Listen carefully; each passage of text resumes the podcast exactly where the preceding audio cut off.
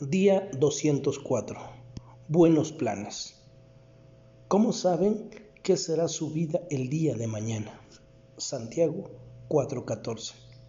El versículo de hoy es una amonestación para quienes hacen planes acerca del futuro.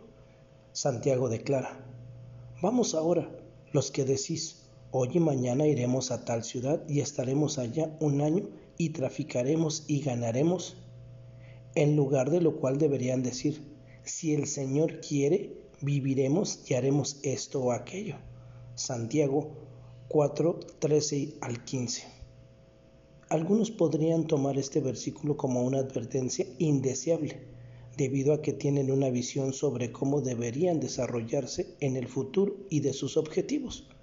Pero realmente este es un recordatorio positivo de que Dios está en cada detalle del día de mañana.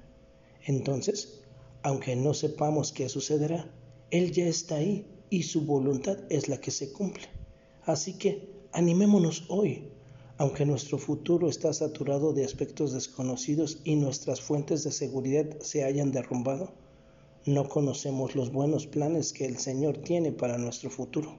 Por tanto, busquemos la voluntad de Dios, regocijémonos en su perfecta provisión y sabiduría y aferrémonos en la esperanza del día de mañana, porque sabemos que la voluntad del Señor es buena, agradable y perfecta, según nos lo dice Romanos, y que la plenitud de gozo se encuentra en su presencia. Eso nos lo dice en el libro de los Salmos.